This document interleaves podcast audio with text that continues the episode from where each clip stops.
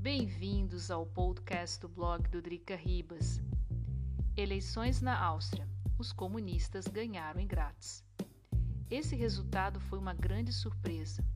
O Drica Ribas está há 20 anos na Áustria e nunca imaginou que um partido de esquerda, não importando muito em qual espectro, poderia ganhar alguma eleição nos Alpes.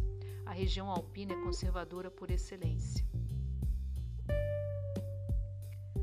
O KPO Kommunistische Partei Österreich conquistou 28,84% dos votos e, com isso, 15 cadeiras no parlamento em Graz, ponto 13 do Partido Conservador, do Österreich Volkspartei.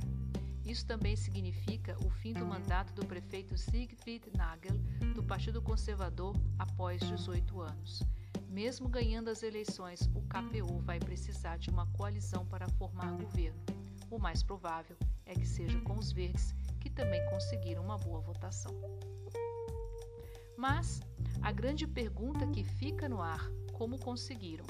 Temos que voltar um pouco no tempo para entender a questão. Em 1992, Elke Carr, a cabeça de lista e agora nova prefeita de Graça, e Ernst Kaltenegger criaram uma espécie de serviço de ajuda para aquelas pessoas com problemas para pagar o aluguel de seus imóveis. Ambos davam orientação sobre calção e todos os tipos de problema envolvendo contratos de aluguéis de imóveis. O objetivo é de oferecer apartamentos mais baratos, que ao longo do tempo aqui na Áustria, de modo geral, se transformou num grande problema para as famílias, onde uma boa parte de seus salários devem ser dados para a moradia. Comprar um imóvel ficou quase que impossível. Nesse ponto, a cidade de Viena está melhor preparada. Na última década, a capital austríaca foram construídos vários edifícios para as famílias de baixa renda.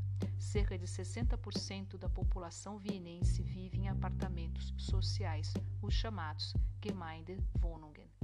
Partindo disso, o que a população de Graz, segunda maior cidade da Áustria, deseja, deseja são imóveis mais acessíveis. Até que ponto isso tem a ver com o comunismo é bastante coisa é certa: uma política voltada para o lado social. Essa é a demanda, mais ainda em tempos de pandemia. Esse foi mais um podcast do blog do Drica Ribas. Se vocês curtem histórias cotidianas Brasil e Europa, não deixe de seguir o www.ricaribas.com.